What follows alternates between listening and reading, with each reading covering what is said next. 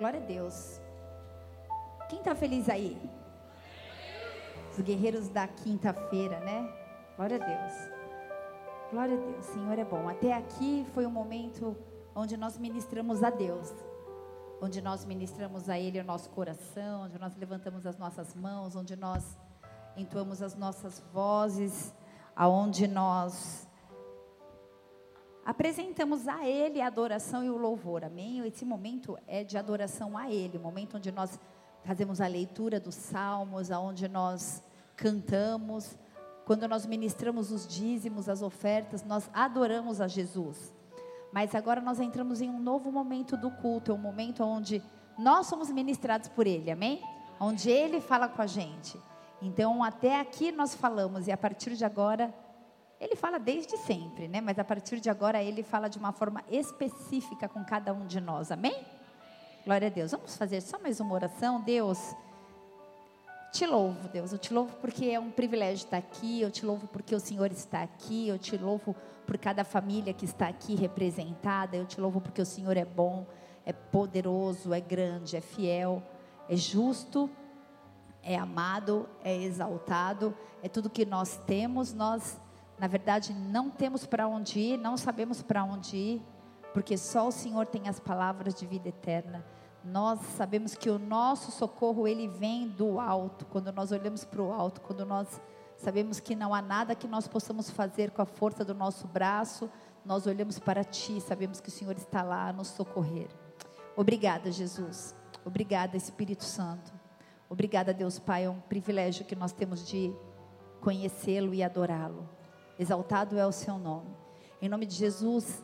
Que o Senhor, pela misericórdia e graça, possa falar conosco mais uma vez, Deus. Mais um culto onde nós estamos aqui reunidos em uma congregação solene, um ajuntamento de pessoas que têm fome e sede da tua presença, que têm fome e sede de revelação, que têm desejo de ouvir os desígnios e os direcionamentos vindo do Senhor para todos nós. Por isso eu me esvazio de mim mesma de tudo que eu sei ou de tudo que eu acho que eu sei, para que o Espírito Santo tenha liberdade de falar, falar comigo, com a tua igreja, com cada um de nós.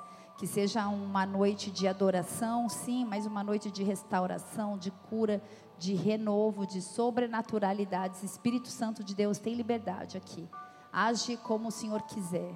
Em nome de Jesus, Pai. O teu nome é exaltado aqui. Que nós não venhamos a nos distrair com nada, Senhor. Nós queremos ouvir apenas a tua voz.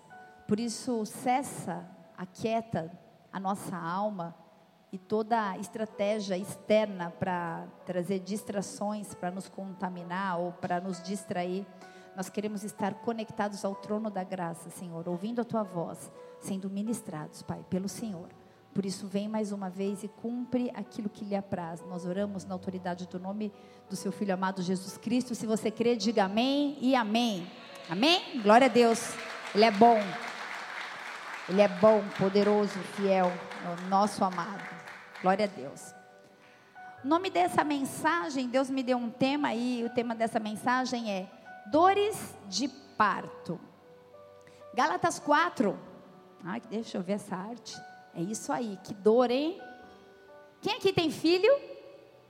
Pode ser homem também. Você não pariu, mas você participou ali do momento, né? Glória a Deus. Quem tem filho não só natural, mas filho espiritual também? Levanta sua mão. Aí as mãos aumentam, né? Aumentam. Filhos naturais, filhos espirituais. Dores de parto. A gente vai discorrer um pouquinho sobre esse assunto. Abra tua Bíblia no livro de Gálatas, capítulo 4, versículo 19. Apóstolo Paulo. Vamos abrir aqui também. João. Romanos, Coríntios, Coríntios, Gálatas, Efésios, Filipenses, Colossenses, Gálatas 4, versículo 19. Quem achou, diga amém. Quem não achou, acompanha aqui no telão. Diz assim: Meus filhos, alguém tem uma versão que fala meus filhinhos? A minha fala meus filhinhos também. Meus filhinhos, por quem de novo fala comigo, de novo. Sinto dores de parto até que Cristo seja formado em vós. Vou repetir. Meus filhinhos, por quem de novo sinto dores de parto até que Cristo seja formado em vós. Apóstolo Paulo, ele fundou muitas igrejas, ele escreveu muitas cartas, na verdade 12, inclusive essa carta aos Gálatas, aos Galácios. A igreja na Galácia era uma igreja nova, essa igreja estava vivendo muitas influências externas. A cultura pagã, a gente tem falado tanto de cultura pagã, né? A cultura pagã, grega e romana era um fator de grande confusão para os novos convertidos, porque eles traziam aquela cultura, aquela influência da sociedade, quando eles chegavam na igreja, conheciam a revelação da palavra de Deus, dava tilt, tilt ou tilt, né? Vocês estão comigo? Quem está comigo? Quem entendeu o que eu falei? Tio, tio, tio. Vocês estão aí, né? Tipo, como assim? Estou entendendo direito. Tilt, como que fala, gente? Tilt. É, né? Tá bom. Muitos cristãos na igreja da Galácia, eles tinham retornado a falsas doutrinas, eles tinham perdido a alegria da salvação. Não é que eles não conheciam Jesus, não é que eles não haviam ouvido falar da revelação do Messias. Eles conheciam, mas eles estavam confusos. O apóstolo Paulo fez duas viagens até essa região de, da, lá, da Galácia. E nesse momento, ele, no, no, no, ou melhor, no primeiro momento ele estabeleceu a igreja, e no segundo momento ele voltou porque estava havendo uma grande confusão naquele lugar devido a influências externas. Diga influências externas. Sabe quando você do nada desanima, perde a alegria da salvação, você, em um momento da sua vida você está aqui dentro feliz, tipo soltando rojão, Jesus, pum, pum, pum, tão alegre, e de repente tudo se esvai, tudo fica estranho. E era esse o momento da igreja no livro de Gálatas, capítulo 4. Paulo chamou esses fiéis de filhinhos e comparou o relacionamento que tinha com eles ao de uma mãe com dores de parto que anseia pelo nascimento do filho. Uma experiência, para quem já deu à luz, profundamente dolorosa, mas profundamente íntima. Quem está aí? Tem algum homem aqui que ficou com a sua esposa na sala de parto? Deixa eu te conhecer. Olha que legal. Deixa eu olhar para a cara de vocês. Levanta a mão, deixa eu ver vocês. Que legal, isso aí, guerreiros. Diga assim: dolorosa e íntima.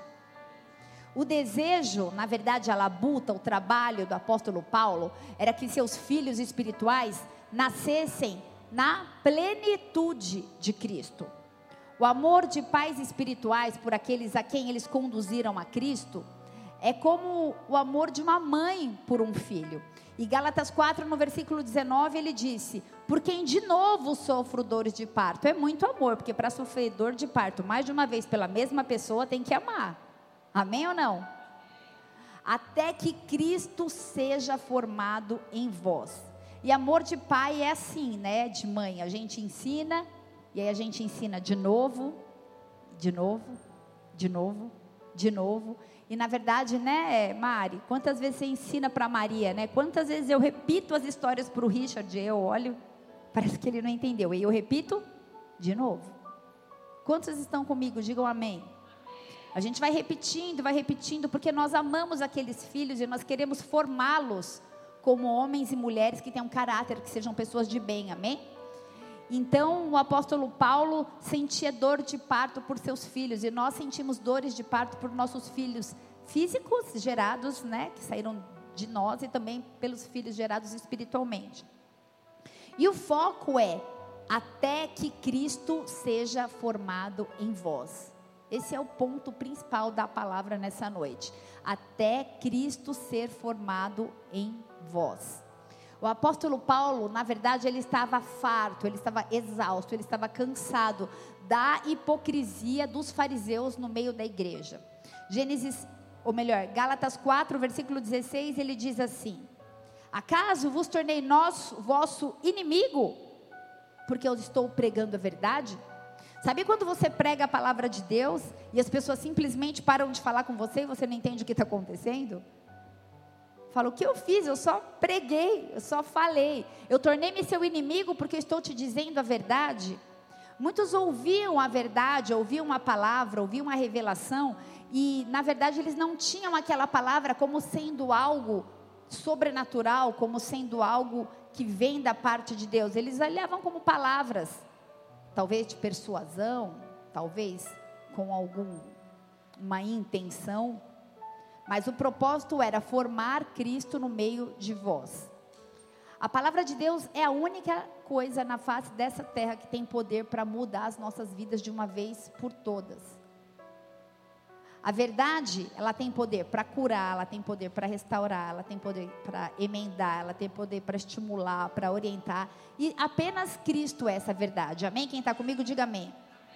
O apóstolo Paulo, ele lutava para estabelecer o evangelho, para estabelecer a palavra de Deus. E a gente sabe, eu não vou pregar sobre isso nessa noite, mas eu preciso fazer um paralelo com essa palavra, que está em Mateus 13, versículo 19, se você puder, coloca no data show. Deixa eu só ver quem que é. Ah, o ADE. Tá.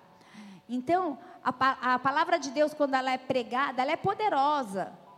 Mas a palavra tem um ouvinte. E a gente sabe que a audiência da palavra de Deus, ela se divide em quatro grupos. Diga, quatro grupos. E desses quatro grupos, três grupos se tornam inimigos do pregador. Quem está aí? Quatro grupos no meio do povo. Um povo é 100% todo mundo, amém? Quatro grupos, 25%. 75% vira inimigo do pregador. 25% estamos junto. Quatro grupos. O primeiro grupo está no verso 19 que fala assim: é o grupo daqueles que estão à beira do caminho. O caminho é Cristo. E aqueles estão sempre à beira do caminho, sempre perto. Esse é o primeiro grupo, que acaba se perdendo. O segundo grupo está no versículo 21, que são aqueles que ouvem a palavra, mas eles não têm raiz. Eles permanecem por algum tempo, mas eles se perdem também e viram inimigos do pregador. E o terceiro grupo está no versículo 22, que diz que são aqueles que ouvem a palavra, mas as preocupações dessa vida e o engano das riquezas sufocam a palavra na vida daquela pessoa. E esse terceiro grupo também vira inimigo daquele que traz a palavra. Somente o quarto grupo, no versículo 23, é o que foi semeado em terra boa. Diga, eu sou terra boa. Aquele que ouve a palavra e entende. Deixa eu te falar uma coisa. Ouvir a palavra apenas não é suficiente, amém? Precisa entender. Porque se você só ouvir, você vai lá para a parte do terceiro grupo. Mas aquele que ouve, a revelação está. Aquele que ouve e compreende. Esse frutifica. Não é quem ouve frutifica, mas é quem ouve e compreende. Só vir na igreja não traz compreensão, não traz não faz com que você seja frutífero. Você está aí? Fala assim: o segredo é a compreensão. A gente sabe que Jeremias, que Elias e a maioria dos profetas foram odiados por causa da palavra que eles pregavam. Se você é um pregador da palavra, você precisa estar preparado para isso. O trabalho do missionário, o trabalho do pregador é gerar uma nova vida em Cristo. Filhinhos, eu estou com dores de parto, de novo, gerando, porque o meu propósito é formar o caráter de Cristo em vós. Não basta ouvir, é, é importante entender. Nascer de novo.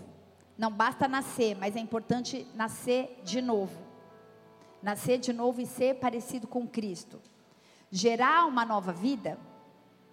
Como a gente gera uma nova vida? Com trabalho de dores de parto a fim de que Cristo seja moldado neles. Este era o propósito da, do apóstolo Paulo, amém?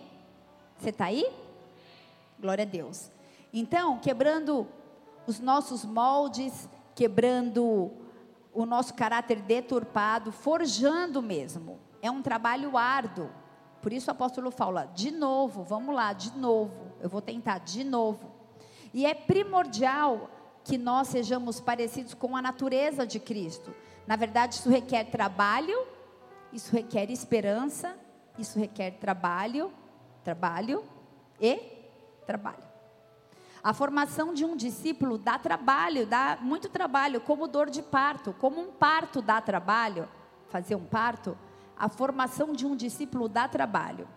O cuidado inicial no primeiros, nos primeiros três meses de gravidez. A gente sabe que quando uma pessoa fica grávida, tem todo um cuidado especial no, no começo. É quando chegam os bebezinhos na igreja, os neófitos, eles estão aprendendo a caminhar. Então é como uma mulher grávida, precisa ter todo um cuidado especial. E em contrapartida, é preciso que haja, durante esse tempo de cuidado, muito trabalho para que haja a revelação de Cristo como Senhor e Salvador. Amém? Cristo é Senhor e Salvador. Salvador porque Ele me salva de todos os meus pecados, de todo o meu passado. E eu tenho Jesus como meu, como meu Salvador quando eu me arrependo das minhas práticas passadas. Mas como Senhor, quando eu entendo que eu me submeto a esse Deus, a esse Jesus, a esse senhorio, as suas leis, não mais a cultura pagã, a cultura antiga, mas uma nova cultura, uma nova mentalidade, a cultura do reino. Você está comigo? E o cuidado com esse primeiro amor, para que nunca chegue a apostasia, a frieza, ou pior ainda, um momento quando eu ou você começamos a tratar como comum aquilo que é santo. Você está aí? Os Gálatas, eles não estavam em apostasia. Eles estavam desviados da fé operada pela graça.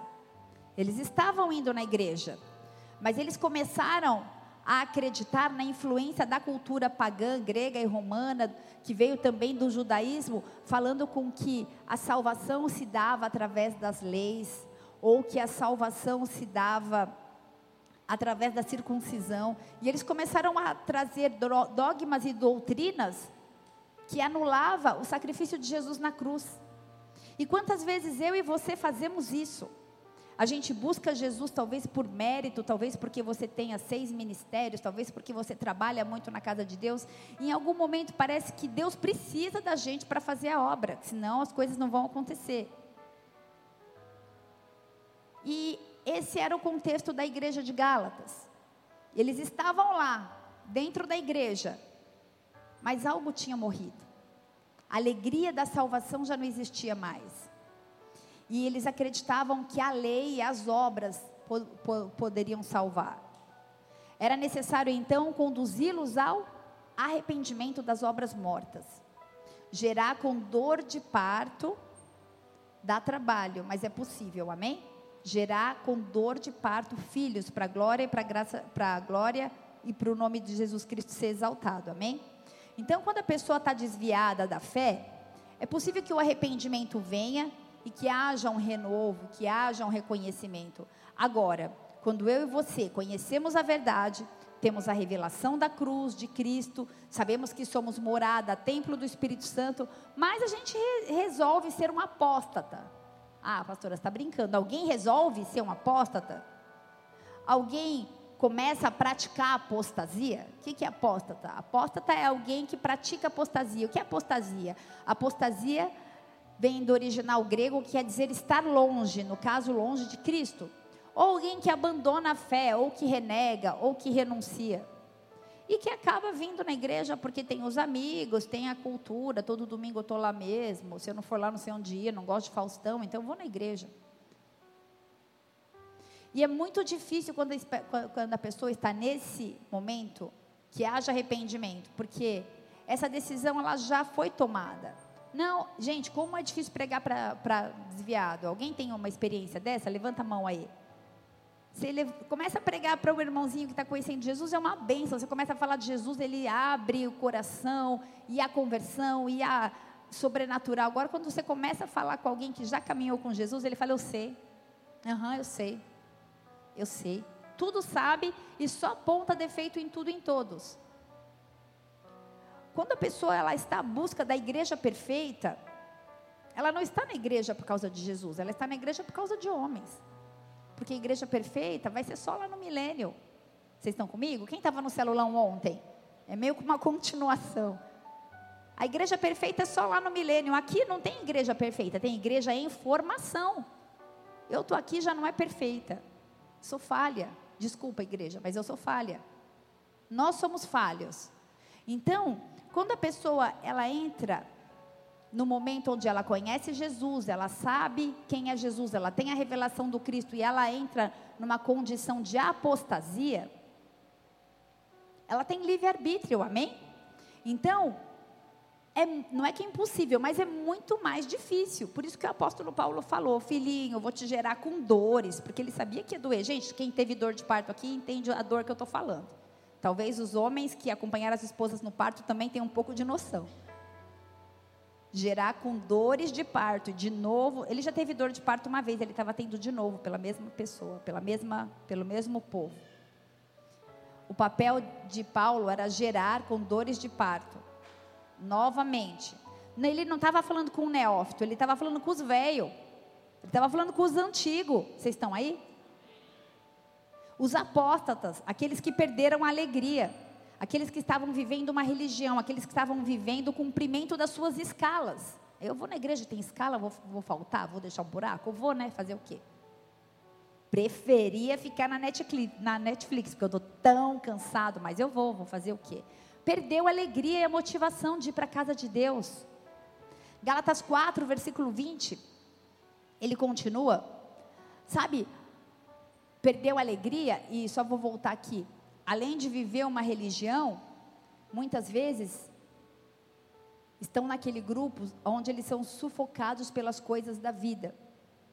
Quanta gente chegou aqui na igreja orando, pedindo um carro, pedindo um emprego, e aí a gente tem a felicidade, o privilégio de acompanhar o crescimento das pessoas, né? Conheço pessoas aqui que tinham profissões, né? Cargos e Deus foi honrando, e aí a pessoa compra casa, compra apartamento. Você vê a bênção de Deus também financeira, óbvio que financeira não quer dizer aprovação de Deus também, mas isso fica para uma outra pregação. Mas você vê a pessoa prosperando, a pessoa sendo abençoada, e de repente ela tem problema demais naquele lugar onde foi o canal de bênção para ela. Então, estavam vivendo um momento onde as, é, estavam sendo sufocados pelas coisas da vida pelo cotidiano, às vezes pela vida profissional, às vezes pelo casamento. A pessoa casa e para de vir na igreja, nunca vi. Tem filho, não vem mais na igreja também. Galatas 4, versículo 20, o apóstolo Paulo continua falando assim: Eu bem quiser agora estar presente convosco e mudar a minha voz. Essa era uma carta. Então ele nessa carta ele diz que ele queria estar lá, porque eu estou perplexo a vosso respeito. Tem outra versão que diz assim: Quisera eu estar com vocês agora e mudar o tom da minha voz, pois eu estou envergonhado por vossa causa. Porque era a galera velha que ele estava bravo, ele estava com vergonha daquelas atitudes, daquelas pessoas. Sabe, não sei se na sua vida foi assim, mas sabe quando seu pai e sua mãe mudam o tom da voz? Ou então quando chama pelo nome completo, Richard Daniel Modesto D'Ambrose, vem que vem, né? Mamãe, tipo, o que aconteceu, né? Sofia Modesto D'Ambrose, aparece correndo. Era isso que o apóstolo Paulo estava falando. Abra tua Bíblia em Mateus 24, versículo 3. Tem horas que a gente precisa mudar o tom da voz, a entonação, chamar a pessoa para a realidade. Meu, o que você está fazendo da sua vida? Acorda. De, ou para onde você está indo? Sai desse lugar, desperta. Esse é o papel de um pai espiritual. Assim como o apóstolo Paulo falou: se eu tivesse aí e não tivesse só escrevendo essa carta, eu ia mudar o tom da voz para vocês entenderem que eu estou com vergonha de vocês, do comportamento de vocês. Mateus 24, versículo 3 diz assim: Estando assentado no Monte das Oliveiras, chegaram-se a ele os seus discípulos em particular, dizendo: Dize-nos quando serão essas coisas e que sinal haverá da tua vinda e do fim do mundo? E Jesus respondendo disse-lhes: Acautelai-vos que ninguém vos engane, porque muitos virão em meu nome, dizendo: Eu sou o Cristo, e enganarão a muitos. E ouvirei de guerras e de rumores de guerras. Olhai, não vos assusteis, porque é mister que tudo isso aconteça, mas ainda não é o fim. Porquanto se levará, se levantará nação contra nação e reino contra reino, e haverá fomes e pestes e terremotos em vários lugares. Mas todas essas coisas são o princípio de dores. Diga, princípio de dores. Não vos hão de entregar para ser desatormentados e matar-vos-ão, e sereis odiados de todas as nações por causa do meu nome. Nesse tempo, muitos serão escandalizados e trair-se-ão uns aos outros, e uns aos outros também se odiarão. Surgirão muitos falsos profetas e enganarão a muitos. E por se multiplicar a iniquidade, o amor de muitos esfriará. Mas aquele que perseverar até o fim, esse vai ser salvo. E este evangelho do reino será pregado em todo o mundo, em testemunho a todas as nações, e então virá o fim. Mateus 24 é uma leitura escatológica, uma, uma leitura que retrata o final dos tempos, e na verdade a primeira pregação que eu fiz no curso de líderes, a minha primeira, uma das minhas primeiras pregações foi sobre Mateus 24. E na verdade, se você é, já ouviu alguma pregação ou está inteirado aqui em tudo que eu acabei de ler e liberar a palavra, a gente sabe que Mateus 24 é o tempo que antecede a volta de Jesus. Muitos sinais a gente já contemplou. Eu podia ir em terremotos, dores, e falando situação por situação, e a gente vai falar assim: poxa, pastora, tudo isso já aconteceu. E não é que aconteceu esse ano, já aconteceu, na verdade, alguma dezenas, algumas dezenas de anos. Esses sinais, esses princípios da, de dores já vêm acontecendo. No versículo 8, a gente fala princípio de dores. Esse texto ele é conhecido como o sermão profético, o princípio das dores. Princípio de dores no original quer dizer Odim, que significa literalmente dores de parto. E o último trimestre da gravidez começam alguns sinais, sabe? Quando a mulher corre para o hospital e o médico diz: calma, ainda não é a hora, pode voltar para casa que tem mais um. São sinais, ela começa a dar o sinal que vai nascer ainda não está preparado o organismo, está quase lá, pode voltar para casa. Ainda não é a hora de dar luz, mas está quase lá. A mãe, o esposo, eles conseguem perceber alguns sinais. Nós estamos vivendo, na verdade, um prenúncio, nós estamos vivendo um sinal, ou melhor, alguns sinais do final dos tempos. E esse é um tempo de gerar. Diga, tempo de gerar. É um tempo de dores de parto. É inconcebível que eu e você, a gente entenda a passagem de Mateus 24, que vai acontecer como algo futuro, que vai acontecer somente no final da igreja. Só no finalzinho a igreja vai sofrer as dores de parto. Não! A gente percebe que os vencedores, na verdade os heróis da fé, vêm sofrendo dores de parto desde o início do estabelecimento da igreja, lá dois mil anos atrás, eles já vêm vivendo Mateus 24. Você está aí? Amém? Para, quando, quando a gente lê, a gente automaticamente olha como se fosse algo futuro, que vai acontecer, mas o tempo de Deus é diferente do nosso tempo, amém? E desde o início, os irmãos eles têm sofrido aflições, perseguições, tormentos. Muitos até perderam a vida, muitos entregaram a sua própria vida por Jesus. Então, todos nós sabemos que ainda não houve arrebatamento, por isso que a gente sabe que é algo futuro. Mas os sinais o princípio de dores, as dores de parto, já estão acontecendo. Isso acontecerá em algum momento futuro, no fim do tempo. Mas certamente todos nós hoje vivemos dores de parto na igreja. Você está comigo? Diga assim: período de dores de parto. Tudo isso mostra, na, na verdade, que o princípio das dores é apenas o início da era das igrejas, que passou por várias eras, como a gente falou no celulão, igreja primitiva, para quem ainda não ouviu isso. A igreja primitiva, quando Jesus subiu aos céus, e aí depois a era da igreja reformada, a era atual em que nós estamos vivendo, e vai chegar a era que vai acabar na grande tribulação, com as dores, com o princípio de dores, com o sermão profético sendo concretizado. Então, a gente sabe que no Evangelho existem dores, amém? E nós sabemos também, eu estou falando de dores de parto, e a gente sabe que a maternidade é um propósito de Deus, amém? Lá em Gênesis 1, quando ele estabeleceu o homem e a mulher, lá na criação, o Senhor criou a mulher para ser auxiliadora do seu marido, de uma maneira perfeita, de uma maneira sobrenatural. Deus criou a mulher com uma estrutura física para que o corpo dela pudesse gerar uma nova vida. Você está aí? Amém? Eu não entendo como que muitas pessoas diante de uma mulher grávida conseguem não acreditar em Deus, porque como que pode ser se não for Deus? A gestação foge da lógica humana. É milagre, é sobrenatural, somente Deus pode realizar. E Paulo vivenciou isso não como mãe, óbvio, como pai, quando ele disse lá em Gálatas 4:19, meus filhos, por quem de novo sofro dores de parto. Você pode ter muitos filhos.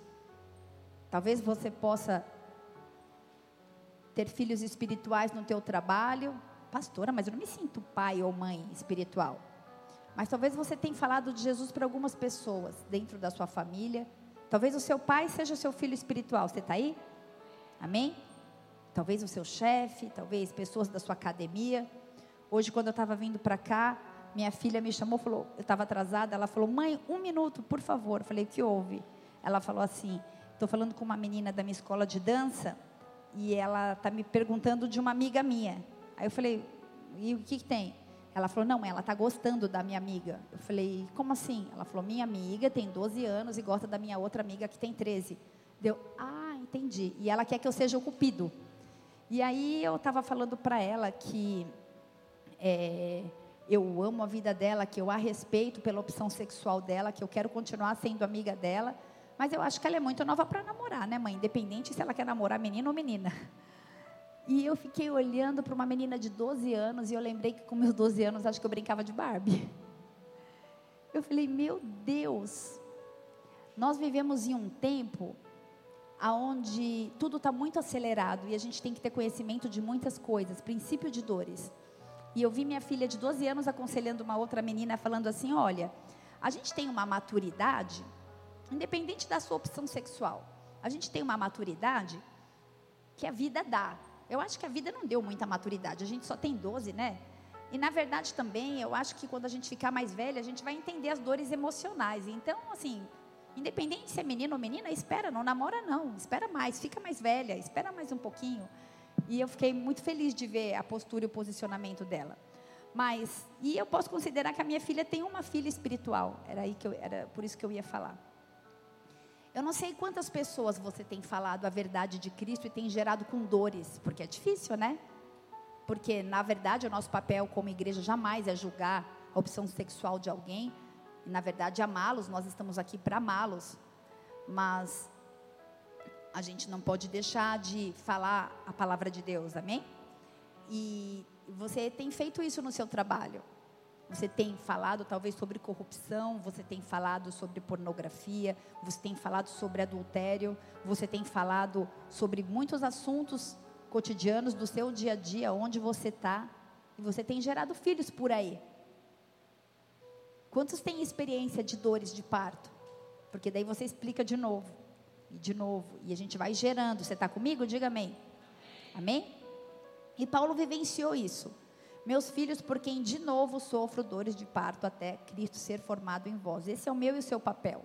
Sofrer dor de parto, de novo, e de novo, e de novo. Quando eu tenho uma dor que eu acho que não vai vir mais outra, vem de novo.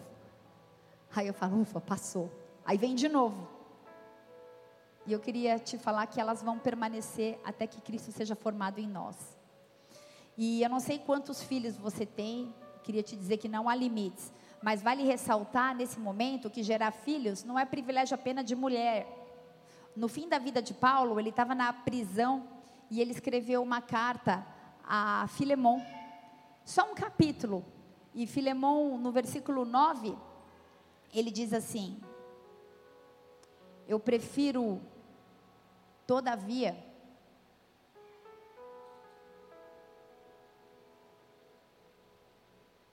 Filemão 1,9 diz assim: Eu prefiro, todavia, solicitar em nome do amor, sendo que sou Paulo, velho e agora até prisioneiro de Jesus Cristo. Sim, eu solicito-se em favor do meu filho Onésimo, que gerei entre algemas. Paulo ele estava encarcerado, ele estava preso, ele estava velho. E ele ainda gerava filhos espirituais. Talvez você olhe para a tua vida e você fala assim: a minha fase de gerar filhos acabou. E eu queria te dizer que não acabou. Eu te queria, na verdade, dizer que nem começou.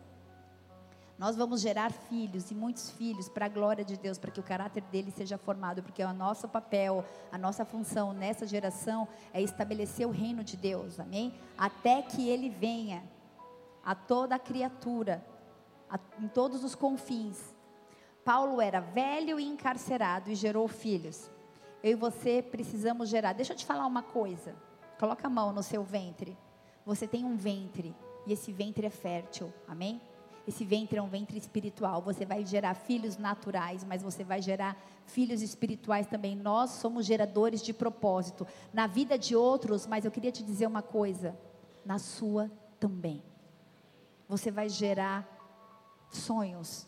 Você vai gerar aquilo que já estava adormecido. Você tem um ventre espiritual. Posso te falar uma coisa? Você não é velho. Não acabou o seu tempo. O apóstolo Paulo estava encarcerado no finalzinho da vida, ele estava gerando. Deus tem tanta coisa para fazer em nós e através de nós. Diga em mim e através de mim. Eu queria te dizer que você é, uma, é um gerador de propósitos, amém? Abra tua Bíblia em Apocalipse 12. Eu já vou encerrar, tá? Apocalipse 12, versículo 1. Diz assim: Viu-se um grande sinal no céu. Uma mulher vestida do sol, tendo a lua debaixo dos seus pés e uma coroa de 12 estrelas sobre a sua cabeça. Não vou entrar na parte escatológica, a mulher vestida de sol pode representar a igreja, uma coroa de 12 estrelas são os apóstolos, mas eu vou focar nesse versículo. Estava grávida com dores de parto e gritava com ânsias de dar à luz. Essa mulher, a igreja, ela grita com dores de parto, com desejos de dar à luz. Quando nós geramos, nós precisamos ter ânsia para dar luz, porque não dá para ficar grávida a vida inteira, amém? Amém ou não amém? A gestação, ela tem tempo certo. Vai nascer no tempo oportuno, no tempo determinado por Deus. Diga, no tempo determinado por Deus. No tempo do Senhor, não é nem no meu e nem no seu tempo. A minha primeira gestação, ela durou 38 semanas. Eu estou falando de uma filha natural, de uma filha biológica. E a minha segunda gestação durou 208 semanas. Que é como assim, pastora? Mais ou menos 208 semanas, quatro anos, gerando um filho, que é o Richard no caso, que é um filho adotivo. O tempo foi de Deus. Um durou 38, outro durou 208 semanas. Em alguns momentos nessas 208 semanas, em alguns não, ser mais sincera aqui. Em muitos momentos eu falei, não quero mais, chega, cansei, demorou demais, acho que Deus tem esse negócio para mim, não. Esse negócio de adoção no Brasil é tudo balela, eu estou cansada, não quero saber, nossa família está tudo bem, não quer. E aí e Deus me falava assim, não é o seu tempo, é o meu. Não é o seu tempo, é o meu. E após 208 semanas, a Tati estava até na sala comigo quando eu recebi a ligação. Recebi uma ligação. Tri, seu filho vai nascer. Normalmente a gente corre para o hospital, a gente tem dores de. Esse momento senti dores de parto. Eu, ai, ai, Tati, me abana. Pelo amor de Deus, o que está acontecendo? 208 semanas esperando uma ligação. Você está aí? Mas o tempo é de Deus. Ele gera no tempo dele. Eu não sei o que ele está gerando na sua vida, eu não sei do que você está grávido ou grávida. Mas o tempo de dar a luz é o tempo de Deus. Você está aí? Deus está no controle. Diga, Deus está no controle. Às vezes nós queremos estar no controle, mas quando a gente perde o controle, Ele ainda está no controle, amém? Isaías 66, versículo 7.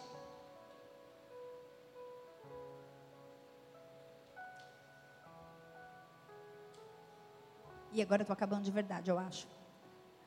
Diz assim: Antes que estivesse de parto, deu a luz Antes que lhe viessem as dores, nasceu-lhe um menino. Quem jamais ouviu tal coisa? Quem viu coisas semelhantes? Poder-se-ia fazer nascer uma terra num só dia? Nasceria uma nação de uma só vez? Mas Sião esteve de parto e já deu luz a, seus, a luz a seus filhos. Abriria eu a madre e não geraria? Diz o Senhor. Geraria eu e fecharia a madre? diz o teu Deus. Quem aqui entende que as dores de parto que você está tendo é porque você está gerando propósitos de Deus? Glória a Deus. O Senhor abre madres aqui nessa noite, amém? Na verdade, Ele abre e fecha a madre na hora que Ele quer. Eu ia dar um testemunho, mas como eu já disse que ia acabar, não vai dar tempo. Rapidinho.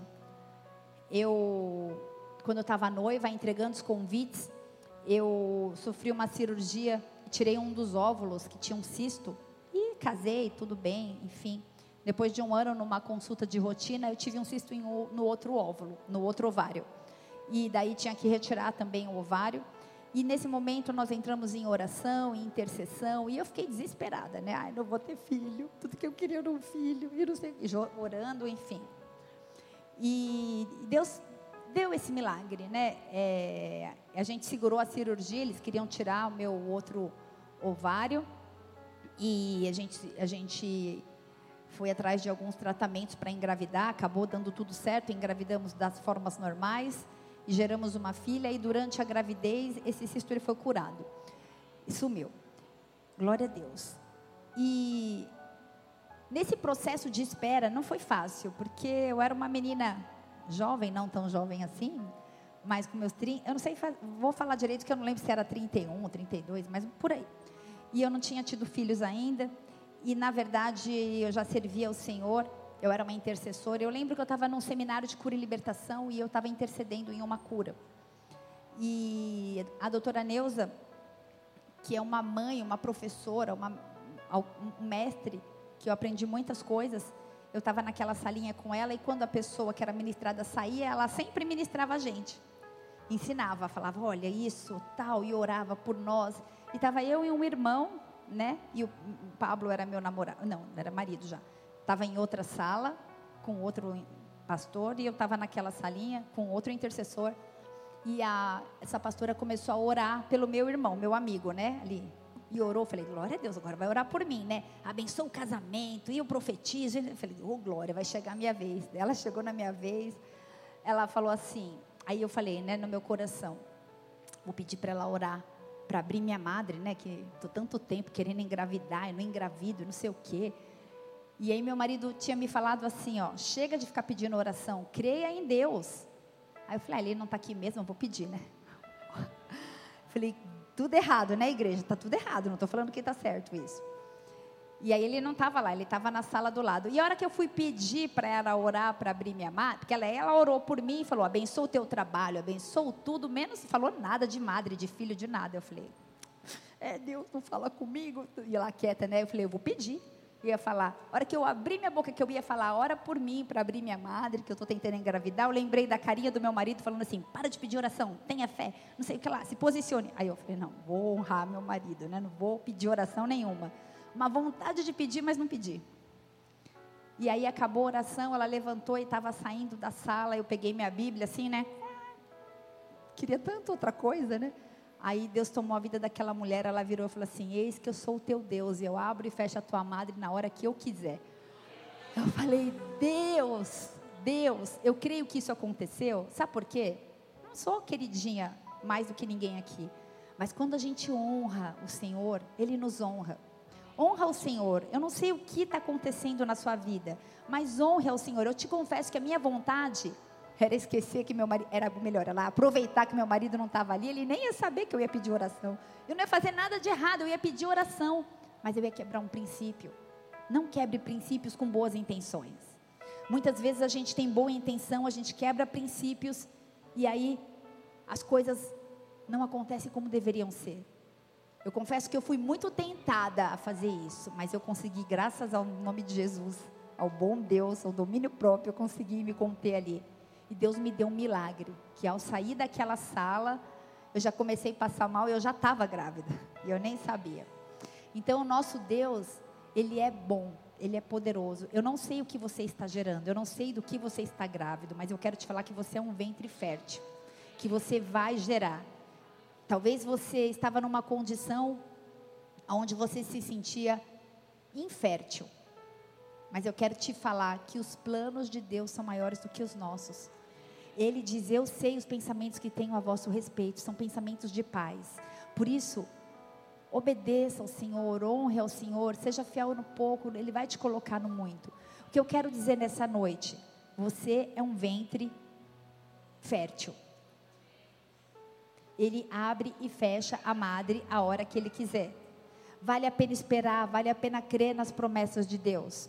Romanos 8, 22 fala assim: porque sabemos que toda a criação, toda a criação geme juntamente com dores de parto até agora. Existe uma expectativa lá fora, no ímpio, com dores de parto, inconsciente, para que haja manifestação dos filhos de Deus. Nós somos os filhos de Deus. É preciso que a gente manifeste a glória de Deus. É preciso que a gente venha gerar o, a, os missionários. Nós precisamos gerar pastores. Nós precisamos gerar homens e mulheres que vão ser reformadores dessa geração. Porque a gente sabe Mateus 24, todos os sinais, as dores, os princípios das dores, todos estão sendo estabelecidos. Dores de guerra, rumores de guerra, apatia, frieza espiritual, o amor de muito tem se esfriado, mas aquele que perseverar, mais aquele que perseverar até o fim. Aquele que perseverar até o fim. Quem é você que vai perseverar até o fim? A criatura aguarda com dores de parto a manifestação dos filhos de Deus as dores de parto vão aumentar nos últimos dias. As dores de parto vão ser vistas a olho nu por mim e por você como manifestações da natureza, como a gente já tem visto, avisando que a hora está chegando. Você está gerando? Porque a hora está chegando. Aquele que perseverar até o fim será salvo. Tudo isso que nós lemos aqui em Mateus 24 já está acontecendo. O que vai sair do seu ventre? Talvez você vai dar à luz, você vai fazer um parto ao nascimento de uma igreja. Talvez você vai dar à luz ao nascimento de uma célula. Talvez o seu parto seja da conversão da sua família, da formação de Cristo em você ou na sua casa. O seu parto vai ser o propósito de Deus segundo o coração dele, o parto do filho da promessa. O Senhor fala que pessoas que querem engravidar nessa noite, Ele abre a madre, amém? Ele abre a madre. Ele abre a madre. O parto da paz estabelecida na sua casa, o parto da restauração econômica. O que, que você está gerando? Como você está gerando? Você está aí? Está doendo? Está sendo difícil? Eu queria te falar que são essas dores para gerar. Gerar dói. Gerar é difícil, dá dor nas costas, a gente anda meio torto. Assim, estão gerando, meu Deus, estão gerando, está acabando. Eu não sei qual é o teu tempo de gestação, mas você está no, tá no caminho certo. Você vai dar a luz. Você não vai ficar grávida a vida inteira, grávido a vida inteira. Você vai dar luz. Você vai dar luz. Diga, eu vou dar luz. Isaías 66, versículo 9. Eu faço gerar, eu não fecho a madre. Ele faz gerar. Apesar das dores de parto estarem associadas a, a dar a luz, existe uma alegria associada com o nascimento de uma criança. Vai ter alegria na hora do nascimento. Quando Jesus Cristo falou intimamente com seus apóstolos, na noite antes da morte dele, ele usou exatamente essa ilustração nesta circunstância. Em João 16, versículo 20, ele explicou que eles ia deixá-los, que ele ia embora. E ele disse assim: Digo-vos em toda a verdade: chorareis e lamentareis, mas o mundo se alegrará. Vós sereis contristados, mas o vosso pesar será transformado em alegria. Talvez agora você esteja chorando, esteja apertado, mas o seu pesar ele vai ser transformado em alegria. Uma mulher quando dá luz tem pesar porque chegou a sua hora, mas quando ela deu a luz à criancinha, ela não lembra mais da tribulação por causa da alegria que de que um homem tem nascido do mundo. Portanto, vós também deverás deveras tende agora pesar, mas hei de ver-vos novamente, os vossos corações se alegrarão e ninguém vos tirará a vossa alegria. Eu profetizo sobre a sua vida. Ninguém tirará a vossa alegria. Você vai gerar, tá difícil, tá tendo dor, mas quando você der a luz, ninguém vai tirar a vossa alegria. Salmo 22, versículo 8 diz assim: Recorra ao Senhor, que o Senhor o liberte, que ele o livre, já que lhe quer bem. Salmos 22, versículo 8. Contudo, Tu, porém, me tiraste, me tiraste do ventre, deste-me segurança junto ao seio da minha mãe. Desde que nasci, fui entregue, fui entregue a ti, e desde o ventre materno és o meu Deus. O salmista, ele revela aqui, de uma forma profética, a luta que Maria teve para dar a luz no nascimento de Jesus. Enquanto José ele estava procurando um abrigo, não há vagas, não há vagas em nenhum lugar, não tinha um lugar para a esposa dele repousar, a bolsa estourada, uma confusão, uma tribulação, estava tomando o ambiente, só que Maria estava com dores de parto, com ânsias para dar a luz. E de repente cessou a dor. Eu queria te falar que essa dor vai cessar. Não existe dor que dure para sempre. A dor vai cessar. E Jesus veio ao mundo, aquele que veio para restaurar todas as coisas, aquele que veio para tirar o pecado do mundo, o Cordeiro de Deus. Eu queria te falar uma coisa. Tá difícil, tá doendo, mas vai nascer. Baixa sua cabeça, fecha seus olhos. Eu queria te chamar ao despertamento do teu propósito como um ventre nessa noite o Senhor me mostra muitos ventres. Nós somos geradores de propósito. Sabe aquela célula que você tem sonhado? Ela já existe no mundo espiritual. Gere-a. Profetize, sonhe com ela. Tem um tempo de gestação. Tem um tempo de preparar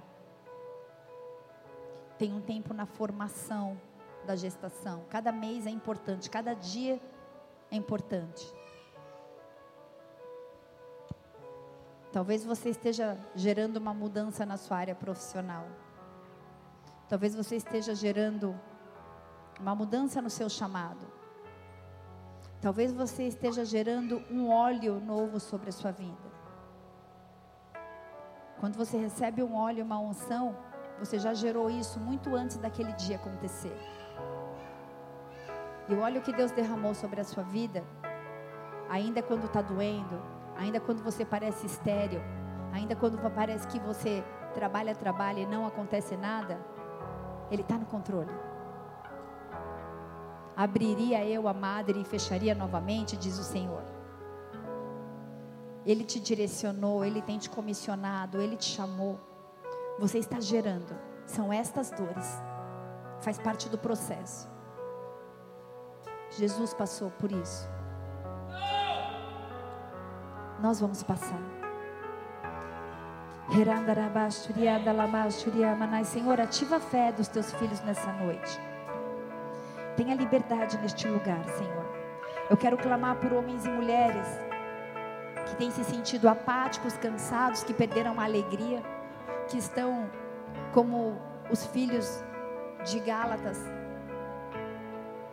perderam a alegria, entraram no automático, na apostasia, não se movem mais da mesma maneira ao se dirigirem à casa do Senhor.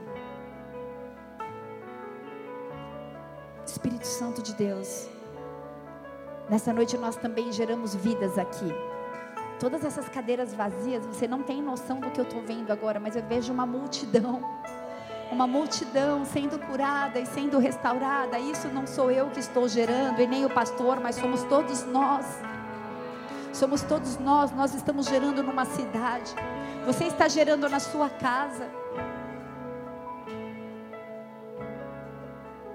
Toda a estratégia de Satanás para trazer certas de aborto, eu repreendo na autoridade do nome de Jesus nessa noite, nesse lugar. Você não vai abortar, essa gestação ela vai chegar até o final, porque o Senhor te chamou, Ele te respalda Ele te capacita.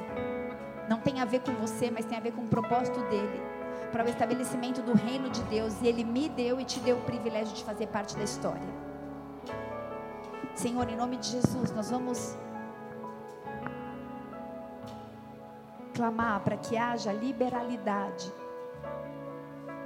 do teu desenho, do teu dos teus propósitos, dos teus desígnios sobre as nossas vidas.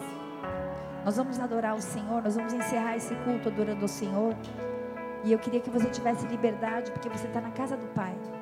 Você pode ficar sentadinho aí, de pé, ou você pode caminhar, você pode se ajoelhar.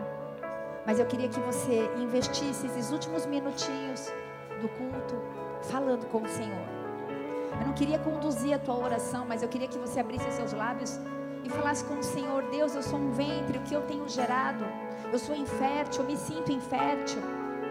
Ele vai te mostrar o que você já gerou, mas Ele vai te mostrar também o que você ainda vai gerar. Eu queria te falar que o melhor de Deus está por vir na sua vida.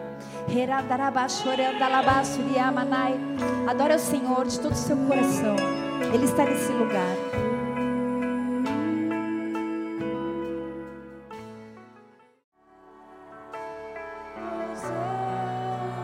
Obrigada, Jesus. O Senhor está aqui.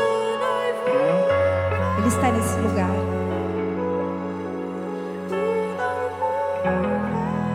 Você vai suportar as dores. Sabe quando você sente aquele lapso de dor e aquela dor de parto parece insuportável? Eu queria te dizer que o Senhor não dá um peso, um cargo ou uma dor mais forte do que aquela que a gente pode sustentar. Isso faz parte de um processo de constituição para que seja forjado e moldado em mim e você o caráter de Cristo. Filhinhos, eu sinto dores de parto de novo, e de novo, e de novo, para que o propósito do caráter de Cristo seja estabelecido. Homens e mulheres com a maturidade, com a plenitude de Cristo Jesus, porque em nome dele nós faremos coisas maiores. Maiores. Parece algo discrepante, mas a palavra de Deus diz que em seu nome nós faríamos coisas maiores. E ele te comissionou para essa geração.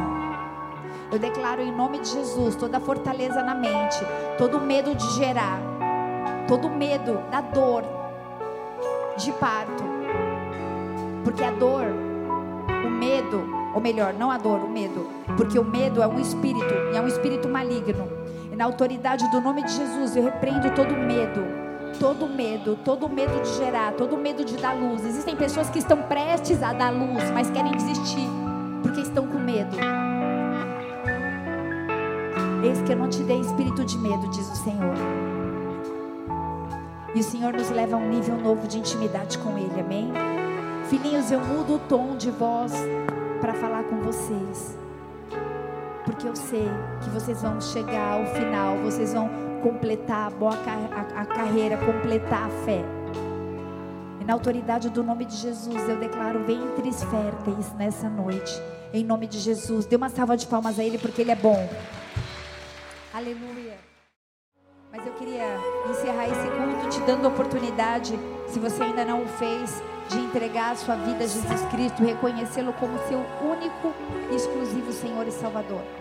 Se você já fez isso e gostaria de fazer novamente, de renovar os seus votos e gerar de novo a formação do caráter do Senhor na sua vida, se você deseja reconhecer que Jesus Cristo é o seu único e suficiente Senhor e Salvador, levante sua mão comigo. Declare assim, Senhor Jesus. Senhor Jesus. Eu declaro. Eu declaro que eu creio que eu creio que o Senhor morreu, que o Senhor morreu, subiu aos céus, subiu aos céus, mas que ao terceiro dia, mas que ao terceiro dia ressuscitou, ressuscitou e desceu, e desceu e pegou a chave, e pegou a chave do inferno, do inferno, e eu sou livre, e eu sou livre, e eu declaro na autoridade do nome de Jesus, e eu declaro na autoridade do nome de Jesus, que eu creio, que eu creio, que todo sangue, que todo sangue que verteu na cruz do Calvário, que verteu na cruz do Calvário, me lavou, me lavou, me libertou, e me libertou, e me restaurou, e me restaurou, e eu quero declarar, e eu quero declarar. Em nome de Jesus, em nome de Jesus, que o Senhor, que o Senhor é o meu único, é o meu único. E exclusivo, e exclusivo, e suficiente, e suficiente, Senhor e Salvador. Senhor e Salvador. Escreve meu nome, escreve meu nome. No livro da vida, no livro da vida, e marca minha história, marca minha história, em nome de Jesus, em nome de Jesus. Pai, em nome de Jesus, sela pessoas nessa noite. Em nome de Jesus, marca os teus filhos, Pai. Assim como são os três primeiros meses da gravidez, Senhor. Que eles possam ser cuidados, que eles possam ser amados, que eles possam ser discipulados, que eles possam ser direcionados. Em nome de Jesus, que nós venhamos a recebê-los, Pai, no seio da família. Em nome de Jesus Cristo, nós abençoamos essas famílias.